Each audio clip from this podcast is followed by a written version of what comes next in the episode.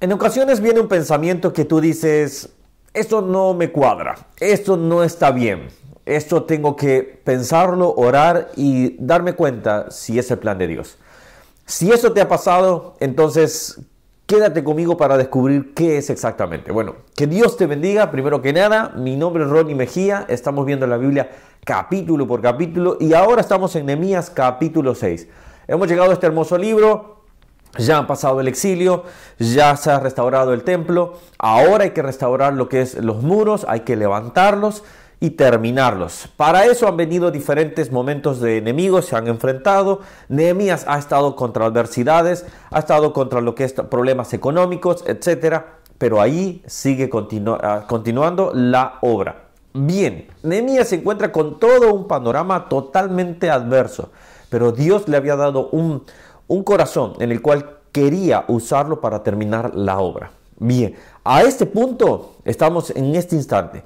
Cuando vemos a Nehemías y vemos su, trabajo, obviamente, lo que Dios le había dado, bueno, en este punto se levanta nuevamente Zambalat. Zambalat era ese enemigo que lo tenía hostigándolo hasta decirle que no iba a poder, que se iban a caer los muros, que no servía de nada, etcétera, etcétera. Así se levantan contra nosotros enemigos. Acá dice el versículo 1, cuando yo oyeron Zambalat y Tobías, eh, Gesem, el árabe y los demás nuestros enemigos, que yo había edificado el muro y que no quedaba en el portillo, aunque hasta aquel tiempo no había puesto las hojas en las puertas, es decir, estaban casi terminando, ya terminando ahí los muros, pero no habían puesto todavía las puertas. Entonces, Zambalat lo invita, lo llama para que llegue hasta ahí. Ya vamos a regresar a estos versículos, que son versículos 2 y 3, y ahí es donde nos vamos a quedar. Pero acompáñame un poquito a ver más adelante. Después, por ejemplo, eh, el, sacerdote, eh, a ver, a ver, versículo 10 dice, vino luego de casa de Semaías, hijo de, de Laía, hijo de Metael, porque él estaba encerrado, el cual me dijo, reunámonos en la casa de Dios, dentro del templo, y cerremos las puertas. ¿Qué sucede acá? Otra trampa más. ¿Por qué Nehemías no entra al templo? ¿Por qué Nehemías no puede entrar? Porque no era sacerdote. Si él entraba, él moría. Si él entraba, podía quedar con lepra, porque no era sacerdote. ¿Se acuerdan de Usías? Él entró y terminó leproso. Ahora, ¿qué sucede acá? Otra trampa más. Todo esto es para que se detenga la obra. Entonces, después dice el versículo 15, fue terminado pues el muro el 25 del mes de Elul, en 52 días. Un detalle muy importante, han pasado aproximadamente 100 años y nadie había levantado el muro. Nadie había, nadie, no es que no se habían dado cuenta que no había un muro, no es que no se habían dado cuenta que no era necesario, ellos sabían que era necesario un muro, pero nadie se había levantado, nadie se había esforzado para poder levantar ese muro. Creo que Dios nos está llamando a muchos de nosotros para que podamos ver cuáles son no solo las necesidades físicas y edilicias de un, de un templo, sino cuáles son las necesidades de las personas de esa comunidad y de ese lugar, para que Dios nos utilice a todos y así podamos bendecir y podamos llevar el, el, Evangelio de esperanza, el Evangelio de paz, el Evangelio de salvación principalmente, y que las personas puedan ser salvas.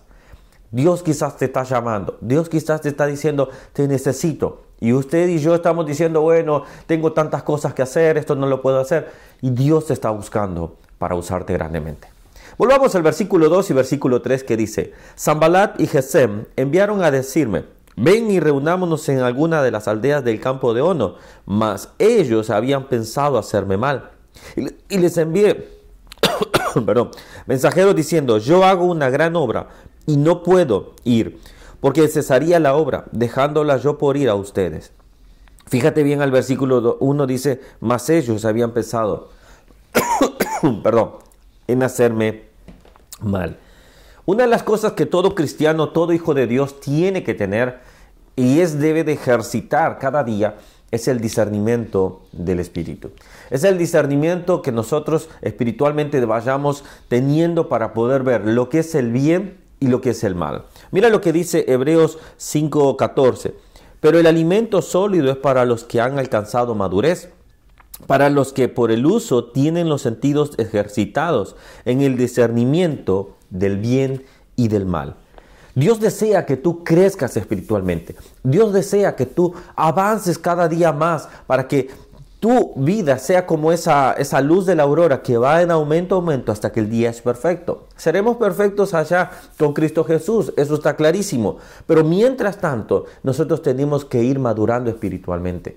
Tenemos que ir creciendo espiritualmente. Tenemos que ir teniendo discernimiento de aquellas, de aquellas eh, trampas que el enemigo quiere ponernos, de aquellas cosas que también como nosotros debemos rehusarnos a seguir haciendo, a alejarnos del pecado, a aborrecer el pecado y de todos los aspectos. El discernimiento a cuando tengo una invitación para algo ilícito, el discernimiento para cuando yo estoy eh, siendo tentado a mentir en mi trabajo, por ejemplo, etcétera, etcétera, etcétera. La pregunta que quiero hacerte en esta mañana o en esta tarde o noche, no sé qué lo estás viendo en qué momento, pero es, ¿Tú estás ejercitando el discernimiento de Dios? ¿Tú estás eh, eh, ejercitándote para poder crecer espiritualmente y saber cuándo es el bien y cuándo es el mal? ¿Cuándo apartarte? La Biblia dice que el sabio mira el mal y se aparta. Entonces, ¿cómo estás tú? A mí no me interesa que nos llenemos de toda la Biblia nada más y solo la leamos por leer, si no sacamos un crecimiento espiritual, si no decimos, Señor, yo quiero crecer espiritualmente, quiero que tú me digas que quiero crecer para darme cuenta también yo mismo y decir, esto es incorrecto, esto está mal, esto no es como de esta manera. Quizás no nos guste, hay veces quizás vendrán pastores, quizás vendrán líderes, te dirán y, iremos, por ejemplo, a las personas, esto no está correcto y no gustará, pero tú tienes que tener un discernimiento espiritual. Entonces te dejo con esta pregunta, ¿estás ejercitando tu discernimiento? Espero que sí, que Dios te ayude a ejercitarlo, pero tú también haz tu parte. Bueno, terminamos acá en esta parte de, capítulo 6. Seguimos mañana en Nehemías 7. Acompáñame y bueno, para a todos aquellos que por primera vez están, suscríbanse al canal, no cuesta nada, es gratis.